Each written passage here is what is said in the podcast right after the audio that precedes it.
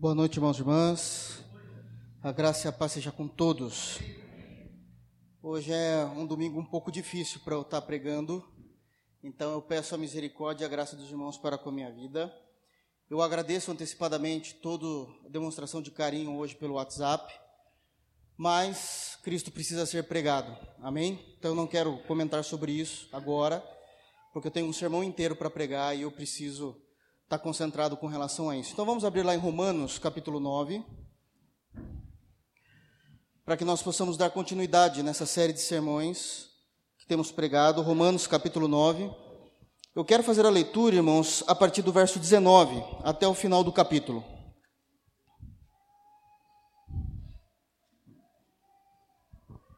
Romanos 19, nós já lemos uma parte desse texto que vamos ler agora, mas nós vamos até o final do capítulo 9, nesse primeiro momento.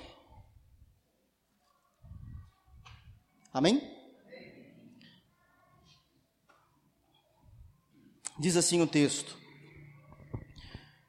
Dir-me-ás então, por que se queixa ele ainda? Porquanto quem resiste à sua vontade?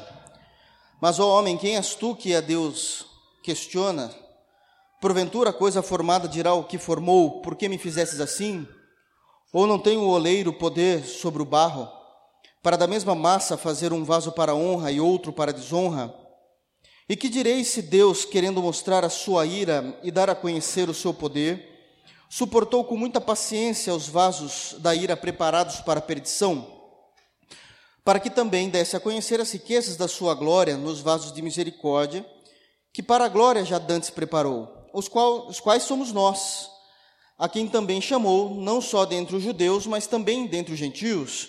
Como também diz em Oséias: Chamarei meu povo ao que não era meu povo, e amada que não era minha amada. E sucederá que no lugar em que lhe foi dito: Vós não sois meu povo, aí serão chamados filhos do Deus vivo. Também Isaías clamava acerca de Israel: Ainda que o número dos filhos de Israel seja como a areia do mar, o remanescente é que será salvo porque o Senhor executará sua palavra sobre a terra, completando-a e abreviando-a.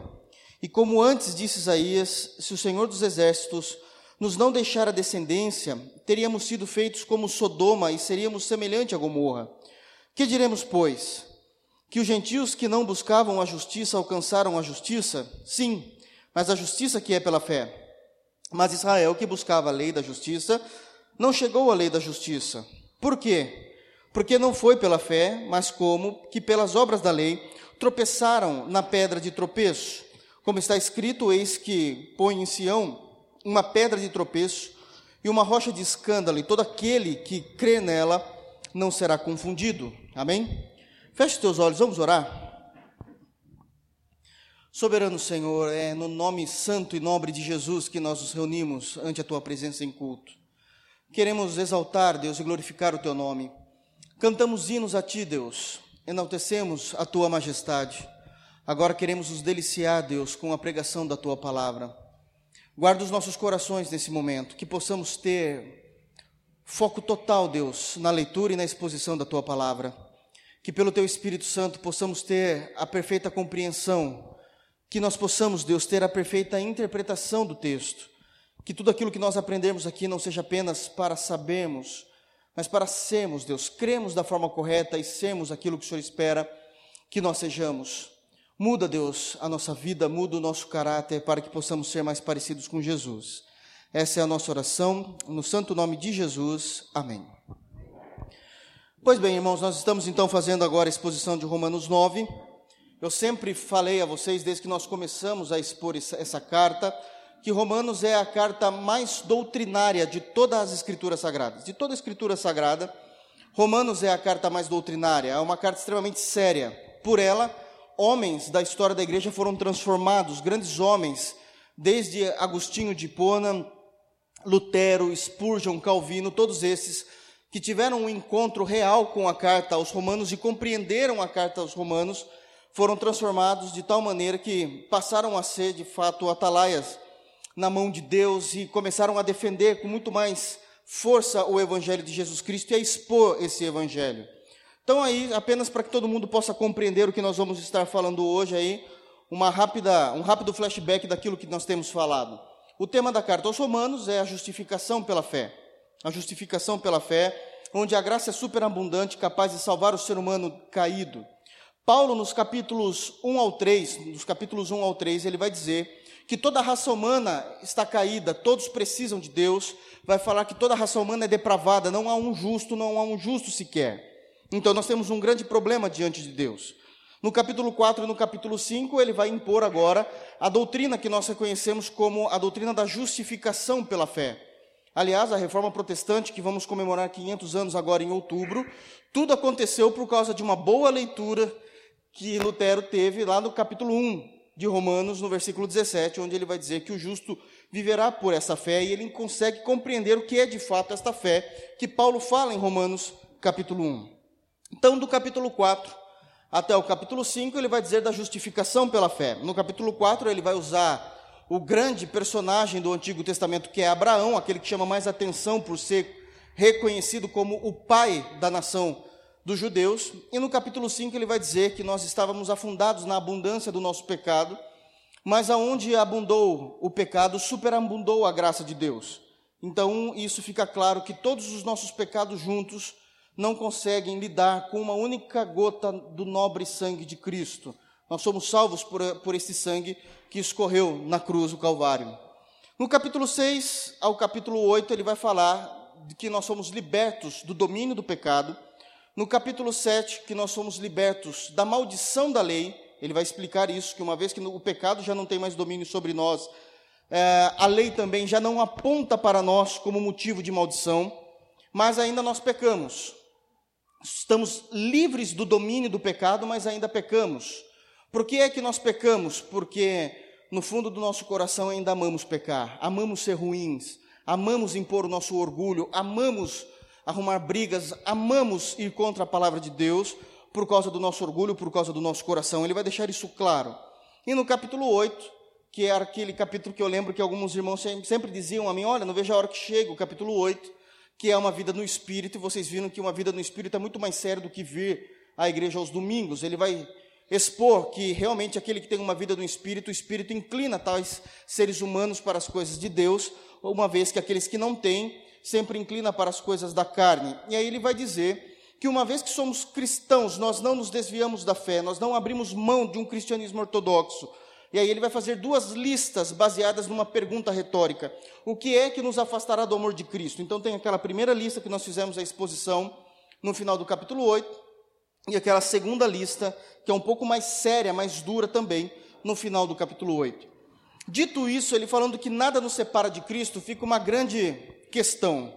Se existe uma promessa da parte de Deus, se existe uma promessa nas Escrituras clara, onde diz que uma vez que somos salvos, estamos guardados na pessoa de Jesus, e nada pode nos afastar da pessoa do Cristo, o que é que eu faço com essas grandes promessas que as Escrituras nos trazem? Porque eu entendo que a Bíblia diz isso, mas quando eu olho para a igreja como um todo, eu vejo que essas promessas não estão se cumprindo da forma como eu penso inicialmente.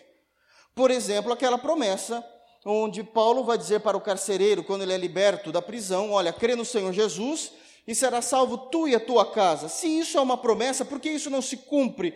Porque é que existem pessoas que creem em Jesus, mas ainda assim existem pessoas familiares que moram debaixo do mesmo teto e não se rende à pessoa de Jesus Cristo, não se converte, não se arrepende dos seus pecados e tem uma vida com Cristo. E aí Paulo ele vai começar argumentando dizendo assim: isso acontece porque vocês compreenderam o evangelho errado. Nunca foi dito que Deus teria misericórdia de todos. Nunca foi dito que a salvação era para todos. Isso é vocês que pregam. Mas se vocês observarem aquilo que Deus tem falado já no Antigo Testamento, vocês vão compreender que Deus é um Deus seleto em sua salvação.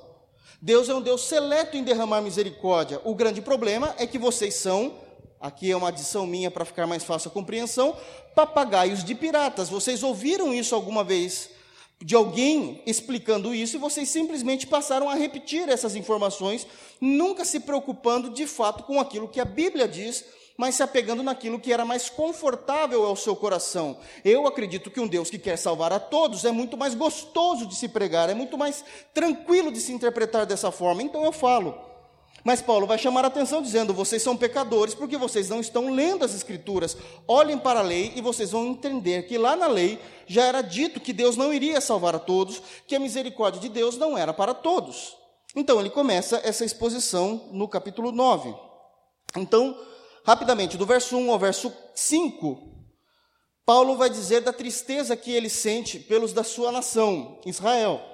Porque, principalmente no Antigo Testamento, o que há de mais escrito no Antigo Testamento são promessas para esse povo, o povo de Israel. Mas por que é que este povo não tem recebido todas as promessas? Deus profetizou, Deus falou, Deus levantou profetas para profetizarem a respeito de Israel, da salvação, do Messias.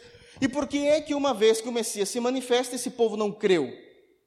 E aí ele vai, a partir do versículo 6, ele vai começar a dizer que este não é um erro da palavra, a palavra de Deus nunca errou. O grande problema é a maneira como nós passamos a interpretar a Bíblia e se esquecendo do que de fato Deus estava falando a respeito do povo de Israel. E aí ele vai dizer o seguinte, é, no versículo 6, por exemplo: Não que a palavra de Deus acha faltado, e aí ele explica, porque nem todos os que são de Israel são israelitas. Bom, é óbvio que é. Da mesma forma como todo mundo que nasce em Sorocaba é sorocabano. Como é que Deus fala um negócio desse? Como é que Paulo está falando um negócio desse? É porque Paulo está espiritualizando. Nem todos aqueles que nasceram em Israel de fato são meus. E aí, como é que ele vai dizer isso? Nem por serem descendência de Abraão são todos filhos, mas em Isaac será chamada a tua descendência. E nós precisamos então começar a compreender como é que foi a chamada de Isaac. A chamada de Isaac. Uma vez que Abraão se deitou com Agar e teve seu filho, Deus vai dizer: Esse não é o filho que eu prometi a você. Não é um filho nascido da carne, mas vai ser um filho nascido da minha soberania. Esta é a promessa. Um filho nascido da minha soberania, de acordo com a minha vontade, visto que Sara já era de idade de 90 anos e Abraão de 99 anos. Então, de forma soberana, eu quero que Isaac venha a nascer, assim será a minha descendência. O meu povo são aqueles que soberanamente eu chamar a igreja.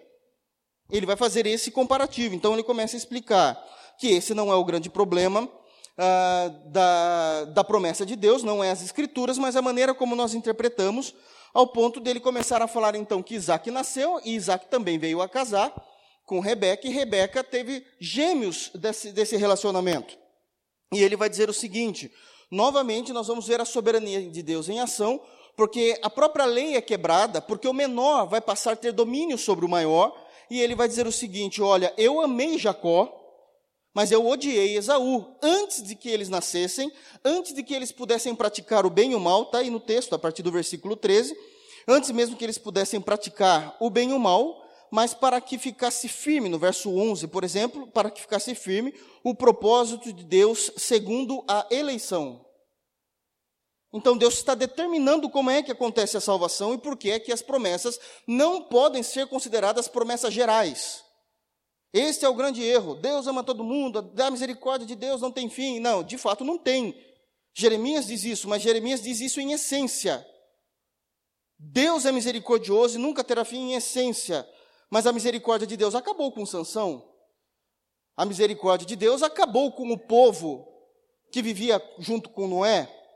A misericórdia de Deus acabou com Saul. E lá no Novo Testamento, em 1 de João, capítulo 5, é dito: Irmãos, se tem alguém entre vós que pecou um pecado para a morte, por isso eu vos digo, não oreis. Então a misericórdia também é vista dessa forma no Novo Testamento. Mas a gente quer poetizar. Esse é o grande erro. Vamos poetizar, vamos colocar florzinhas na Bíblia, porque fica mais gostoso ouvir dessa forma. Eu fico mais seguro e o teu pecado não transparece. Mas é dessa maneira que Deus trabalha. É dessa maneira que Deus trabalha.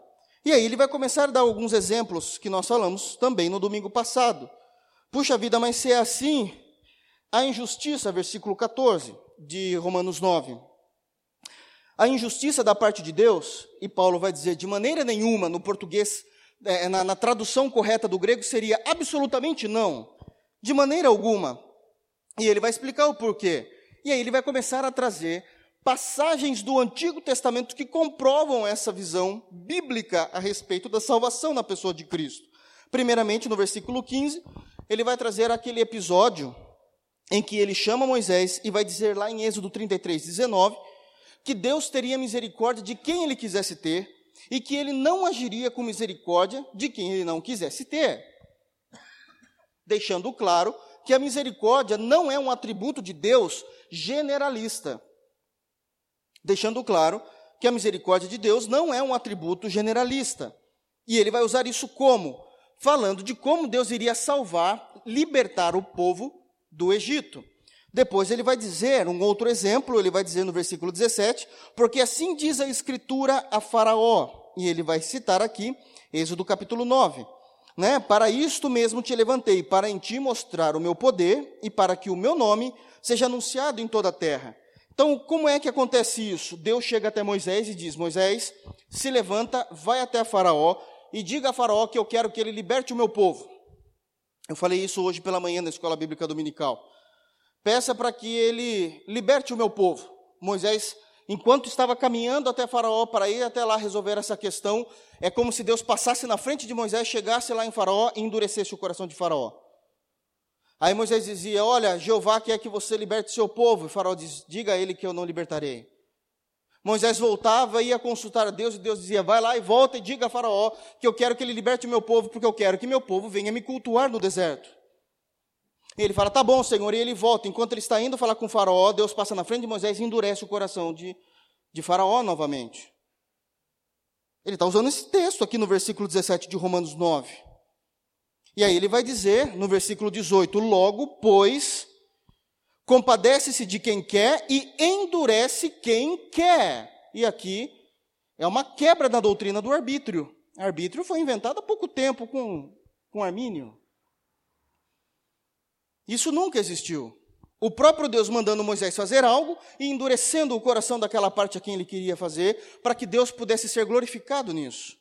E aí Paulo vai dizer a mesma coisa com relação à salvação, porque o capítulo 9 está falando da doutrina da salvação. Deus ele vai se compadecer, versículo 18, de quem ele quer, e ele vai endurecer quem ele quer. Mas isso, mas não é isso que eu aprendi. Eu não posso falar nada para você a não ser que você aprendeu errado. Porque as escrituras já diziam isso lá em Êxodo, quando o próprio Deus disse isso a Moisés e depois quando o próprio Deus fez isso com Faraó. E aí, no verso 19, onde nós lemos hoje, de então, é como se Paulo já imaginasse que alguém faria esse tipo de pergunta.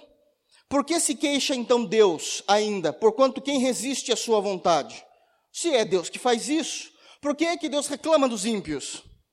E aí Paulo estabelece um limite do nosso relacionamento como igreja para com Deus. Mas, ó homem, quem és tu que a Deus questiona? Porventura a coisa, que é aquela questão insignificante que eu falei para vocês no domingo passado, palavra coisa, algo insignificante no grego, por acaso a coisa formada dirá o que a formou, por que me fizestes assim? E aí ele vai trazer uma outra compreensão do versículo 21. Ou não tem o oleiro poder sobre o barro para da mesma massa fazer um vaso para honra e um outro vaso para desonra? Da mesma massa, um oleiro pode fazer um vaso que será para honra, aqueles vasos de enfeites que todos os homens do primeiro século gostavam de colocar à mostra na sua casa para mostrar o requinte da sua casa, ou um vaso para desonra. E vocês sabem, porque eu já expliquei o que era um vaso de desonra. É a maneira como Paulo está falando.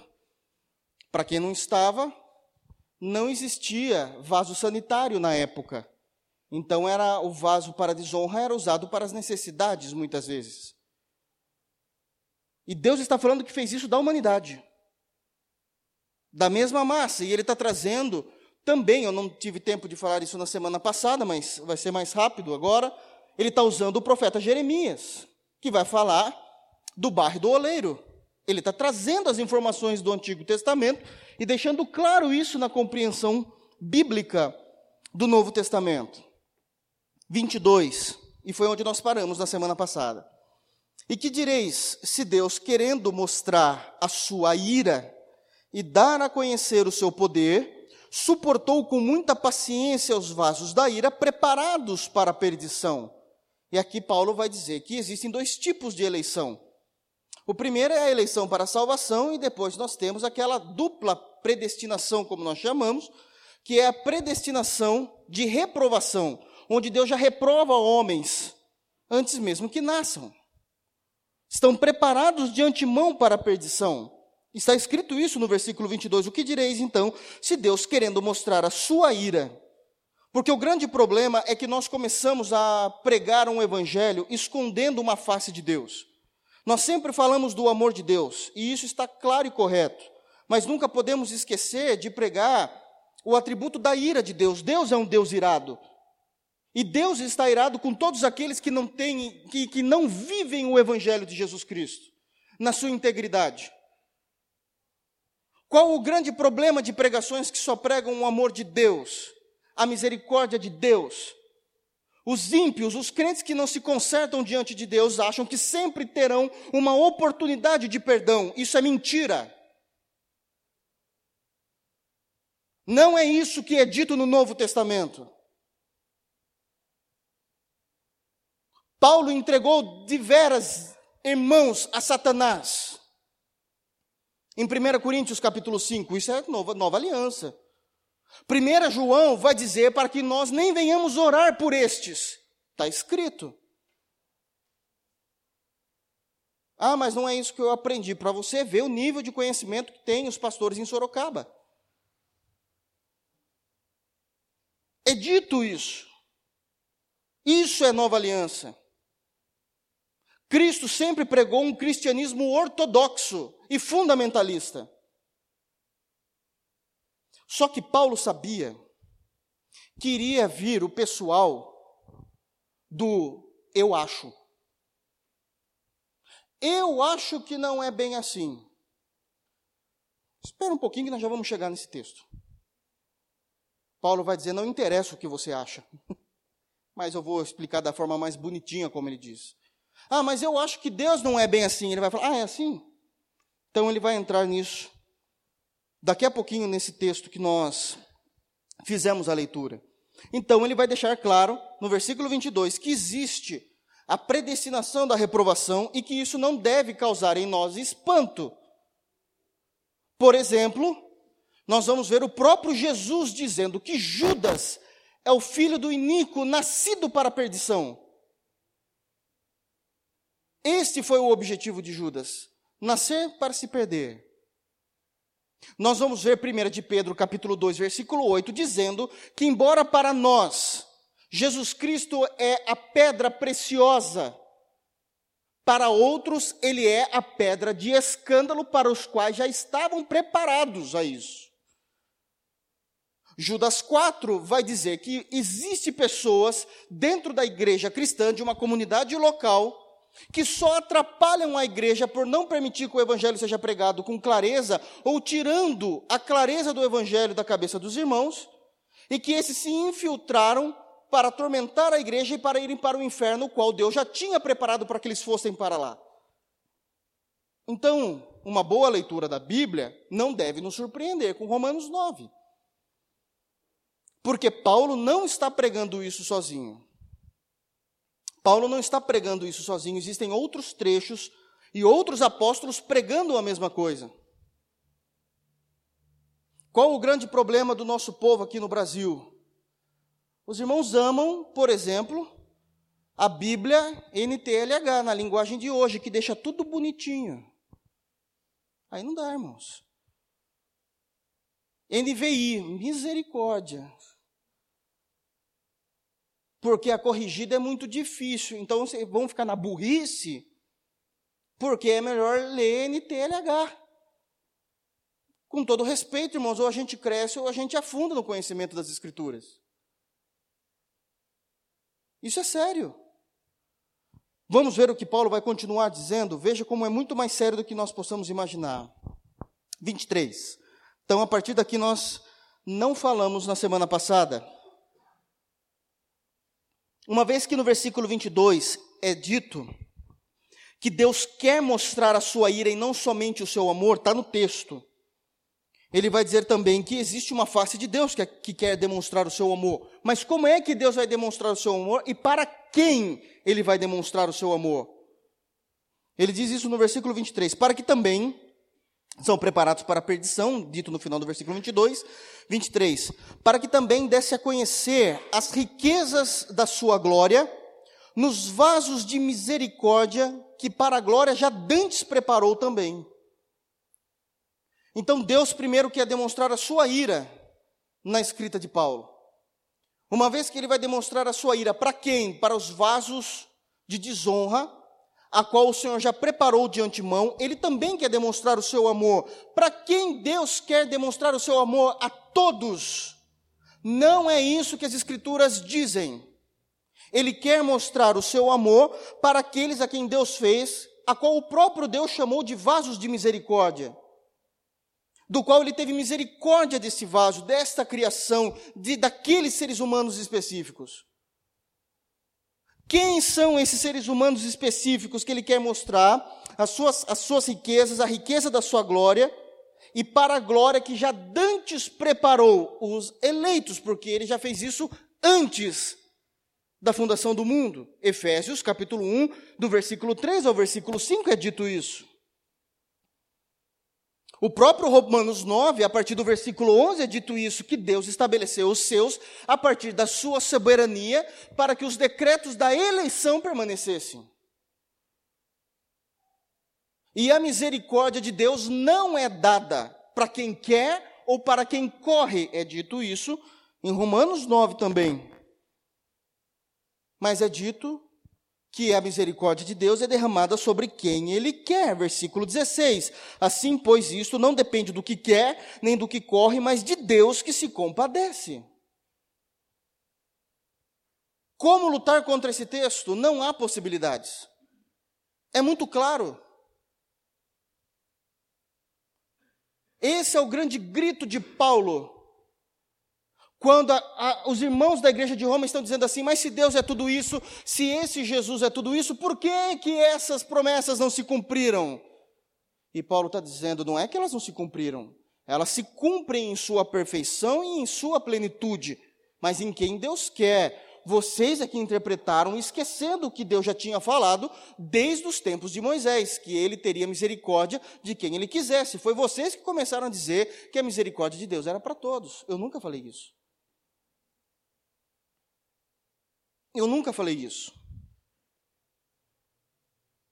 E agora aqui vai ter algo extremamente interessante da maneira como nós devemos compreender o que é a igreja. E isso é muitíssimo importante. A maneira do que Paulo, a maneira que Paulo vai trabalhar com o assunto o que é igreja. Ele não vai querer definir a, a palavra igreja, eclésia, os chamados. Não, não, não é essa a ideia. O que Paulo vai querer descrever é quem é de fato o povo de Deus. Quem é de fato o povo de Deus? E ele vai fazer isso com maestria. E aqui, se nós não prestarmos atenção, nós vamos cair em heresia, pela maneira como ele vai dizer. Então, uma vez que existem os vasos de misericórdia, a qual Deus quer revelar a sua glória, e para a glória os que já dantes já foram preparados, ele vai dizer o seguinte: quem são esses vasos de misericórdia? Sim, os eleitos, mas na prática, quem são? E ele vai dizer no versículo 24: os quais somos nós, a quem também chamou, não só dentre os judeus, mas também dentre os gentios. E isso é algo extremamente importante.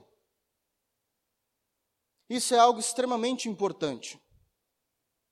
Porque Paulo está dizendo que a Trindade resolveu salvar um único povo, independente da nacionalidade. Ele chama os judeus e ele chama os gentios para fazer um único povo. O que é que eu estou dizendo com isso? Que é aqui que também os irmãos dispensacionalistas se perdem. Porque o que é os irmãos que creem na teologia dispensacionalista? Que Deus tem dois povos: tem os judeus e a igreja. Paulo está dizendo: para com isso. Deus está fazendo um povo que ele pega dos judeus e ele pega dos gentios. E como é que ele vai provar isso? Por isso que nós não somos dispensacionalistas, nós cremos na igreja numa visão aliancista, porque Deus tem uma aliança. O pessoal fala que Deus tem sete alianças por aí. Não sei onde está na Bíblia isso. É uma aliança. É uma aliança. Tá, mas e aquilo que Deus falou com Abraão, aquilo que Deus falou com Davi, aquilo que Deus fez com Noé? Aí eles falam, isso é tudo alianças. Não, isso não é aliança, isso são pactos. De uma mesma aliança. De uma mesma aliança. Porque quando a Bíblia vai tratar na carta aos Hebreus sobre alianças, Deus não fica falando, ou o autor de Hebreus não fica falando, não, porque olha só, a velha aliança composta de Abraão, Davi, Noé, profeta, não, não fala isso. Ele vai falar assim: a velha aliança é a lei. Encerrou todo mundo ali. Encerrou todo mundo ali. Deus ele fez pactos, mas não são alianças. Que é o que nós conhecemos como a teologia do pacto. Então isso é claro, principalmente pela maneira como ele vai explicar. E aqui eu preciso que vocês entendam como é que ele vai trazer a salvação em Jesus. Ele vai trazer a salvação em Jesus usando promessas que eram somente aos judeus, do qual os gentios foram enxertados, como é dito a nosso respeito, que nós éramos oliveira brava e fomos enxertados na videira. Ele vai dizer assim no versículo 25: Como também diz Oséias. Olha só, ele vai começar a chamar novamente informações do Antigo Testamento para falar do Novo Testamento. Bom, então quem é esse povo? Bom, é aqueles a quem Deus não trouxe apenas dos judeus, mas também de nós, gentios, como também diz Oséias. Chamarei ao meu povo a que não era meu povo, e amada a que não era amada. Isso está lá em Oséias, eu gostaria que os irmãos abrissem a Bíblia para que nós possamos entender do que Paulo está falando. Oséias 2,23.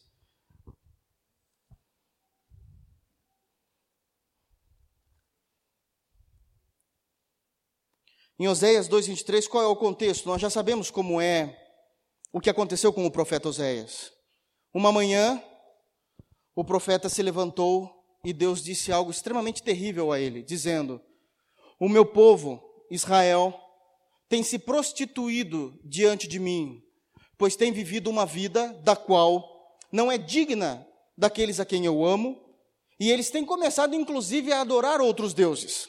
Portanto, eu quero que você, Oséias, Vá até o centro da cidade de Jerusalém, vá até uma praça e lá terá uma prostituta com o nome de Gomer.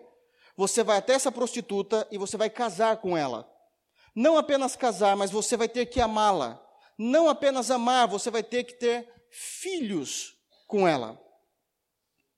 E quando todo mundo se escandalizar, você vai olhar para todo o povo de Israel dizendo: Por que vocês estão escandalizados, visto que é isso que vocês têm feito a Deus?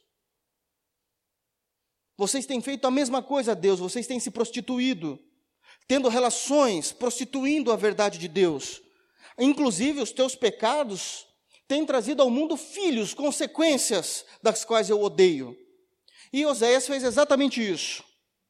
Oséias fez exatamente isso. E desse relacionamento nasceu duas mulheres. Duas mulheres. Uma se chamava, de acordo com o versículo 23, nós vamos ver isso lá no capítulo 1 também, Loami, e uma se chamava Lohuama.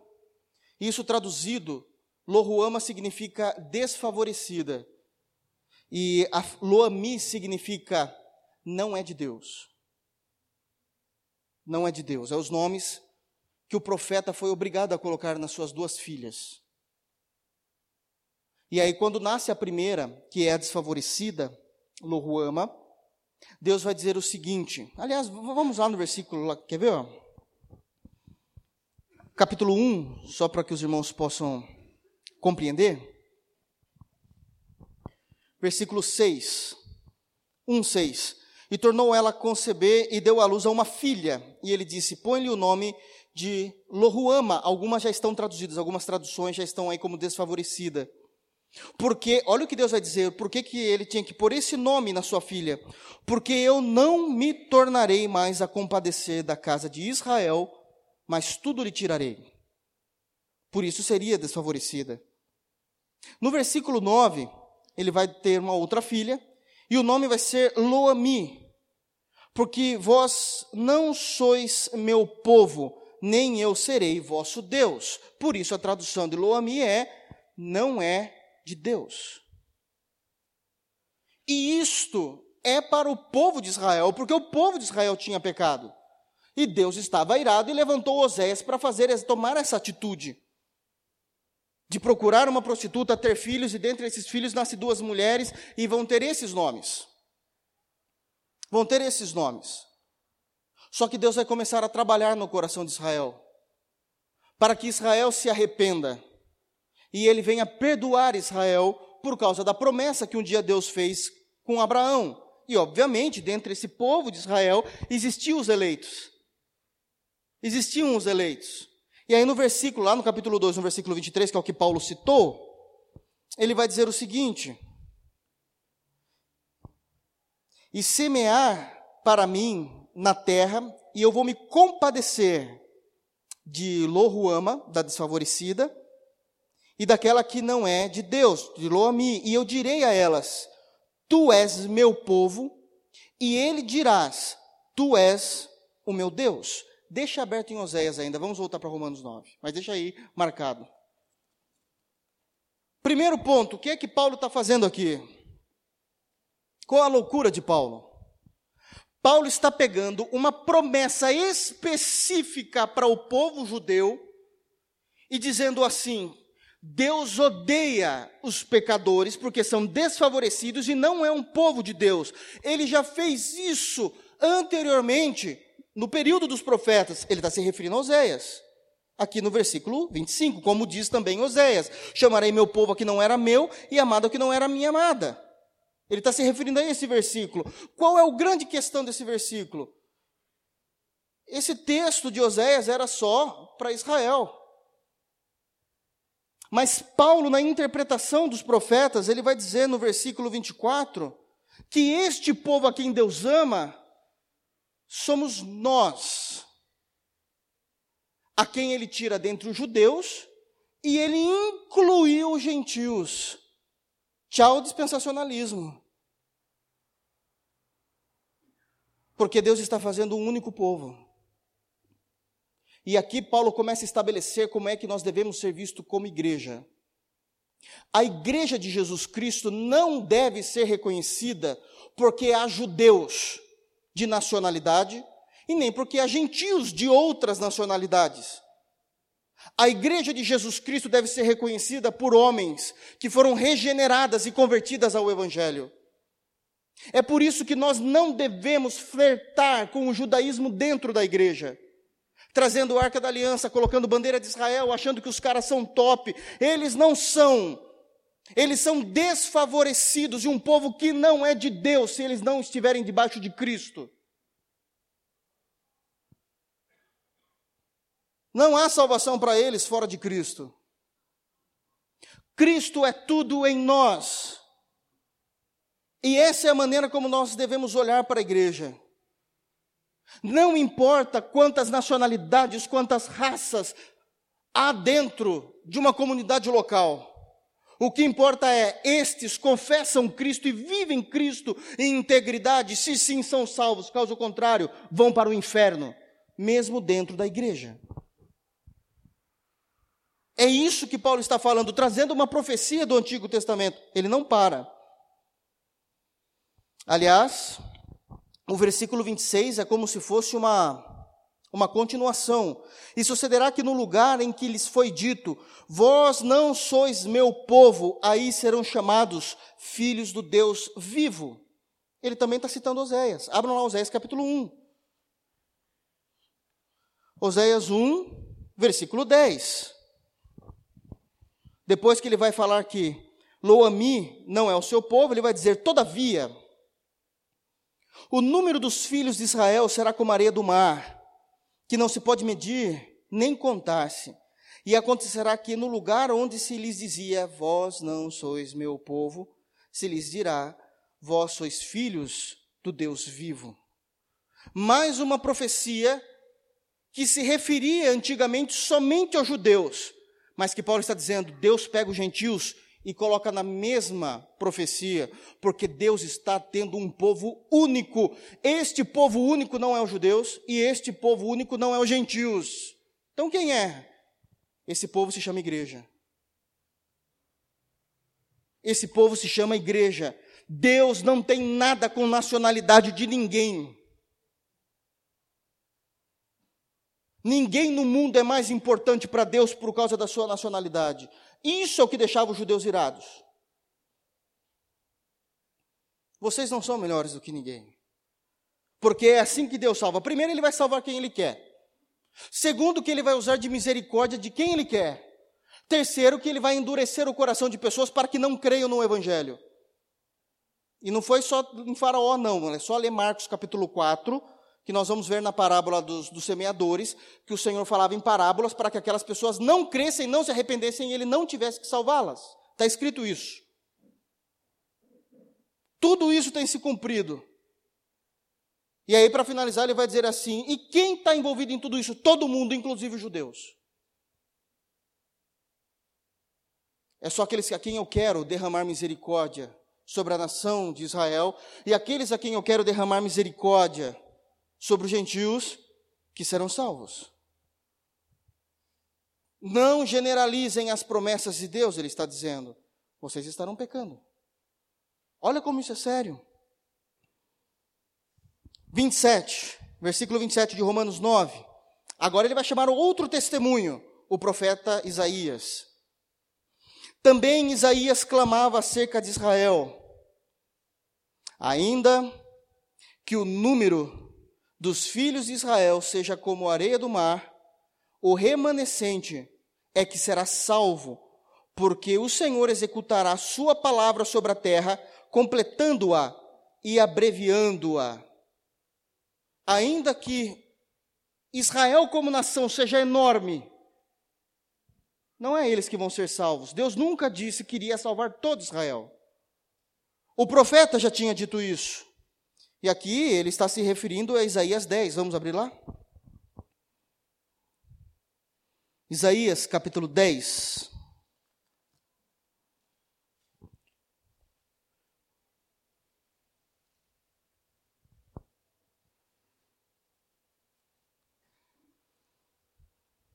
Aqui é terrível o que o profeta já dizia sobre o povo de Israel. Isaías capítulo 10, versículo 21, para ficar mais fácil.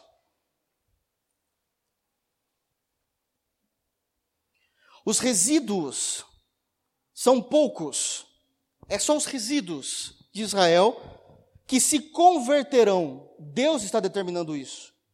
Não está falando que é todos. Os resíduos se converterão, sim, os resíduos de Jacó ao Deus forte. Eu estou forçando o texto? Não estou lendo na integridade? É só isso que está escrito no texto. Aí agora vai entrar o que, o que Paulo falou lá em Romanos 9. Porque ainda que o povo ó Israel, seja como a areia do mar, só um resto dele se converterá. Paulo só falou essa parte bonita. Mas o Isaías falou mais coisa. E o que não se converter? Uma destruição está o quê? Determinada. Cadê o arbítrio? Deus determinou que vai destruir uma parte da raça humana e Deus determinou quem ele quer salvar. Um resíduo está no texto. Fácil de entender, eu sei que é difícil de engolir, isso é evangelho. Se vocês lerem os autores do primeiro século, do segundo século, os pais da igreja, os reformadores da reforma protestante, é disso que eles falavam. Não era esse papinho de lorota que você vai nas igrejas, nas, livrarias evangélicas e fica vendo temas de livro como Sete Passos de Vitória, Sete Passos para Conquistar. Não existia isso. Isso não é evangelho. Está escrito que Deus tem uma destruição determinada, e essa destruição não, não, não é injustiça de Deus, não, é transbordando de justiça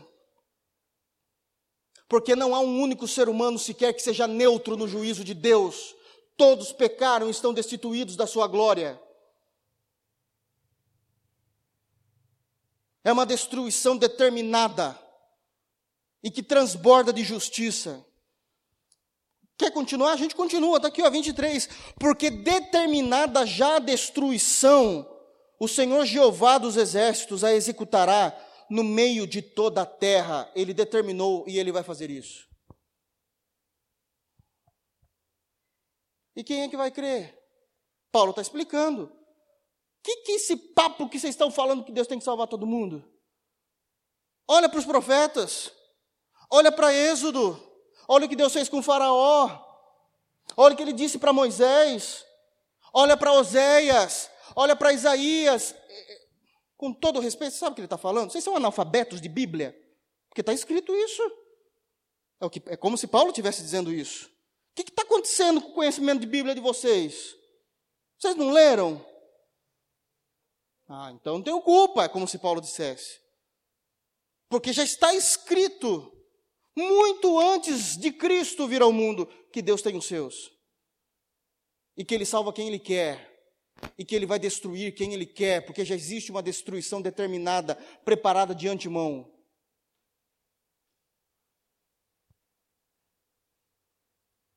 Entende como isso é sério, irmãos? Ele está trazendo isso. Vamos voltar para Romanos 9. O tempo todo ele está citando Bíblia. Eu estou vendo Paulo dizendo assim, está no texto, irmãos. Eu estou vendo, porque ele está trazendo um monte de texto aqui. 29. E como antes disse Isaías, novamente ele chama o testemunho do Antigo Testamento. Aqui é muito importante. Aqui é muito importante. Se Jeová dos exércitos nos não deixar a descendência, teríamos sido feitos como Sodoma e seríamos semelhantes a Gomorra. Olha o que é dito. Se Deus não tivesse feito a sua descendência, todos seriam como Sodoma e semelhantes a Gomorra. Aqui ele está se referindo a Isaías capítulo 1. Abram lá. E isso é triste. Isso é muito triste. Por quê? Isaías é um profeta que vai se levantar para condenar somente Israel. E aqui, até o versículo 9, eu quero ler rapidamente para vocês terem uma ideia do que é que o profeta, o que é que Deus manda o profeta dizer ao seu povo. Escutem o que Deus vai dizer. Um, primeiro, visão de Isaías, filho de Amós, o qual ele viu a respeito de Judá e Jerusalém nos dias de Uzias, Jotão, Acas e Ezequias, rei de Judá. Ouvi, ó céus, e presta ouvidos, tu, ó terra. Isso é o que Isaías estava no monte, apontando o dedo em Iste, falando para Israel. Porque fala Jeová, criei filhos e os fiz crescer, mas eles prevaricaram contra mim.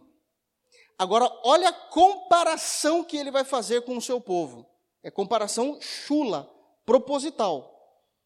O boi conhece o seu dono, e o jumento, que é aquele bicho teimoso do campo, a manjedoura, a manjedoura do seu dono. Mas Israel não tem conhecimento, o meu povo não entende. Eu sei que é politicamente incorreto o que eu vou dizer, mas é biblicamente correto. Deus está dizendo assim: o jumento que é teimoso é mais inteligente que o meu povo, porque ele sabe onde é a habitação do seu dono e onde é a manjedoura do seu dono, e vocês não conhecem nada ao meu respeito. Vocês não leem, vocês não guardam no coração o meu texto. Olha só o que Deus está dizendo. Ai da nação pecadora, do povo carregado de iniquidade, de semente de malignos, dos filhos corruptores. Tudo isso aqui é Israel. Deixaram Jeová, blasfemaram do, seu, do santo de Israel, voltaram para trás. Voltaram para trás no sentido de voltaram a pecar. Porque sereis mais castigados se mais vos rebelastes? Toda a cabeça está enferma e todo o coração está fraco. O seu intelecto está doente da maneira como vocês pensam a respeito da fé do cristianismo, no caso, trazendo para os dias atuais, da mesma forma que os vossos corações estão fracos espiritualmente dizendo. Desde a planta do pé até a cabeça não há neles coisas sã, senão feridas, inchaços e chagas podres, não espremidas, nem ligadas, nem nenhuma delas amolecidas com óleo, que é o que nós falamos de Tiago semana passada. A vossa terra está assolada e as vossas cidades abrasadas pelo fogo, a vossa região, os estranhos a devoram. Vocês deixaram estrangeiros chegarem em sua terra e plantarem a cultura, a religião deles, porque vocês não defenderam com unhas e dentes o judaísmo. Isso é bem real. O Brasil sempre foi cristão, a gente está deixando todo mundo falar, fazer o que quer aqui. E estamos chamando de irmão. Padre indo pregar em igreja evangélica, pastor indo pregar em igreja católica, fazendo piada. Né, seu Cláudio Duarte lá? Safado. Por que não prega Cristo? Teve a coragem de vir pedir perdão porque falou contra Maria na sua idolatria. O que, que é isso? Que vergonha um homem desse. Que seja julgado e vá para o inferno. Falso profeta.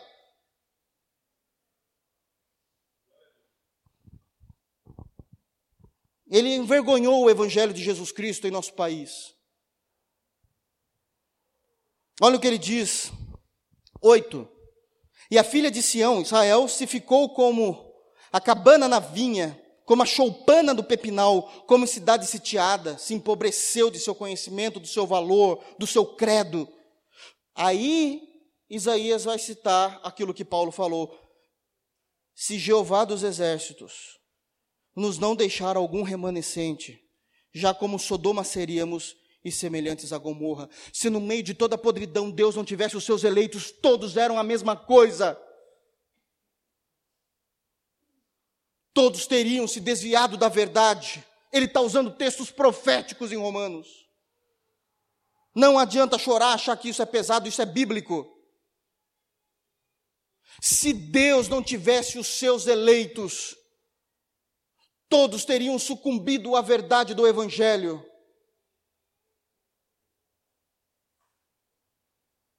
Todos teriam transformado a igreja em lugar de fazer pessoas darem risada. Saem do culto lembrando da piada que o pastor contou, mas não sabe um único versículo que ele citou. É disso que Paulo está dizendo. Se não fosse o Senhor ter os seus eleitos, todos seriam como Sodoma e Gomorra. Olha a comparação que ele está fazendo do seu povo, olha a comparação que agora Paulo está fazendo da igreja em Romanos 9. As igrejas de hoje parecem Sodoma e Gomorra. Pastor adulterando, pastor divorciando, o cara que sempre divorciou três vezes já pode cantar no louvor. Não há firmeza no evangelho, pedindo perdão porque pregou contra Nossa Senhora da Aparecida. O que, que é isso? Sodomitas. É disso que Paulo está dizendo. Assim como Israel um dia se tornou como Sodoma e Gomorra, a igreja também está se tornando. Por isso, nunca diga que a salvação é para todos. Está escrito. 30, nós vamos encerrar. Que diremos, pois? Aí vem a grande pergunta: mas está acontecendo tudo isso? Como podemos pensar a respeito da salvação? Como podemos crer a respeito da salvação? Que diremos, pois? que os gentios, isso é, todas as nações fora de Jerusalém, inclusive o Brasil, que os gentios que não buscavam a justiça alcançaram a justiça, porque os gentios nunca souberam quem era Jeová e quem era Cristo. Quem começou a pregar sobre Jeová e Cristo a nós, primeiramente Pedro, e se concretizou por total em Paulo, o grande pregador dos gentios. E Paulo está dizendo: a este povo que não conhecia absolutamente nada de quem era Deus, eles alcançaram a justiça de Deus, isso é, o perdão, a misericórdia, por causa do ato perfeito de Cristo na cruz? A resposta é sim. Sim. Mas a justiça aqui é pela fé. E Israel? Está aqui, ó, 31. Mas Israel, que buscava a lei da justiça, não chegou à lei da justiça. Irmãos, pelo amor de Deus, Israel não é salvo.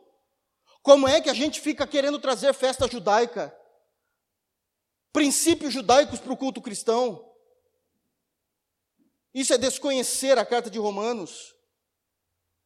Está aí, ó, 31. Mas Israel, que não buscava a lei da justiça, não chegou à lei da justiça. Por quê? Ele explica no verso 32. Por quê?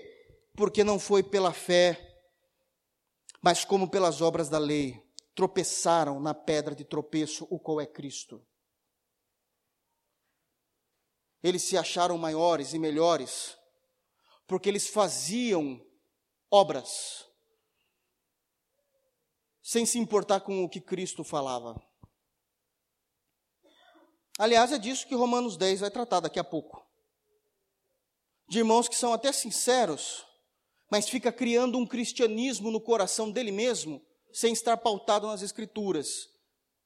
Aí esse cristianismo que ele criou no coração deles, ele não vê na prática. Aí ele começa a criticar. Ele vai dizer: os cristãos fizeram isso, não conhecendo. Criaram um cristianismo no seu coração. E começaram a achar que a igreja era o cristianismo que eles criaram. Precisamos ter esse cuidado. Para que o nosso cristianismo não seja uma elaboração emocional da nossa mente. É o famoso eu acho que tem que ser assim. Até com cara de piedade falam. Me poupe. Não, tem que ser assim. Minha filha, você nunca leu o livro de Sofonia, você quer discutir mesmo? Nunca leu na 1? Não sabe nem do que se trata Osé, você vai querer entrar nessa? Então é mais fácil criticar, você entende? É disso que Paulo está falando, não é eu que estou falando. Os judeus, em sinceridade, tentaram, mas não alcançaram. Porque nós temos que entender que quando ele está falando de Israel, ele não está falando dos fariseus, apenas, que eram ignorantes mesmo. No sentido bruto da palavra, né? Intelectualmente inteligentes, mas no sentido bruto eram ignorantes, achavam que só eles eram os bons. Ele está falando dos judeus que tinham um trabalho simples, eram assalariados, mas esses também não alcançaram. Porque a simplicidade de uma pessoa ou o nível acadêmico altíssimo de outra não é padrão para a salvação, irmãos. Ah, mas é, é tão simples, não importa, crê em Jesus.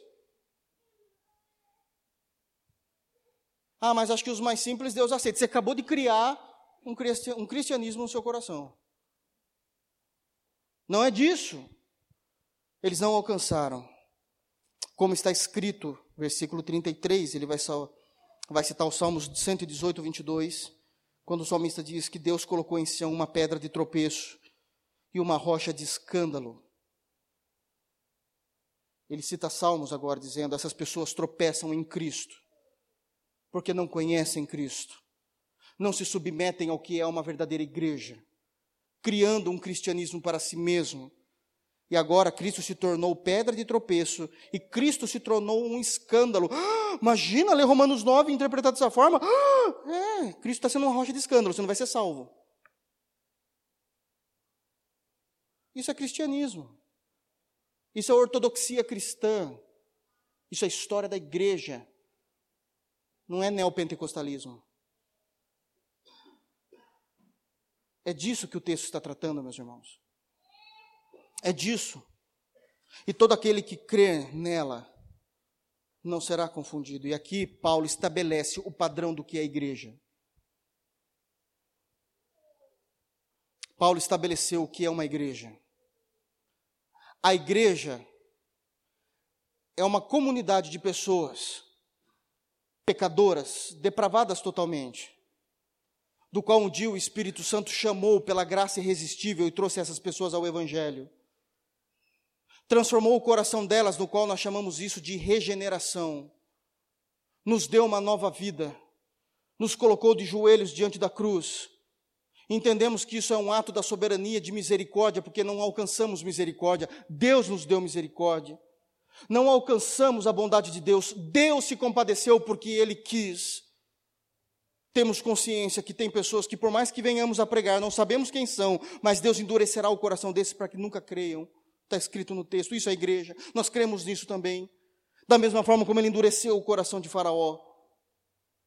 Da mesma forma como ele endureceu o coração de Faraó, que Deus está fazendo um povo e não dois povos. Ah, porque tem os judeus, tem os gentios. Não existe isso. Porque isso já estava escrito em Oséias, no capítulo 2, no versículo 23, em Oséias, capítulo, capítulo 1, versículo 10. Entendemos que nós, nós somos os resíduos de um povo podre, do qual Deus, na sua misericórdia, abriu o nosso entendimento para que compreendêssemos Jesus Cristo. E como diz o profeta Isaías, isso se cumpriu em cada um de nós que estamos aqui. Se o Senhor não nos salvasse, seríamos como Sodoma e Gomorra. Seríamos como Sodoma e Gomorra, mas Ele nos tirou. Ele deixou a sua descendência.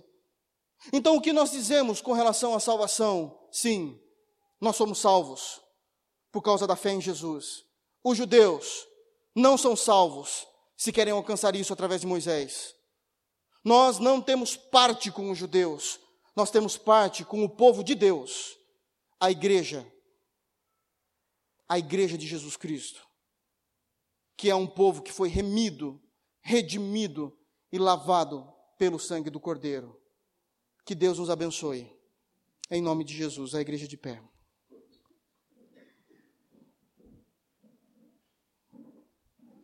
Feche os teus olhos.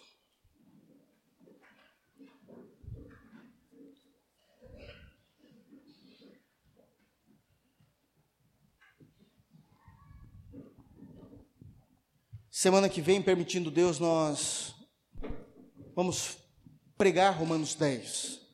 Aliás, Romanos, do capítulo 9 ao capítulo 11, da carta de, de Romanos, que já é a carta mais doutrinária de toda a Bíblia, os capítulos 9 a 11 são os capítulos mais doutrinários de toda a palavra.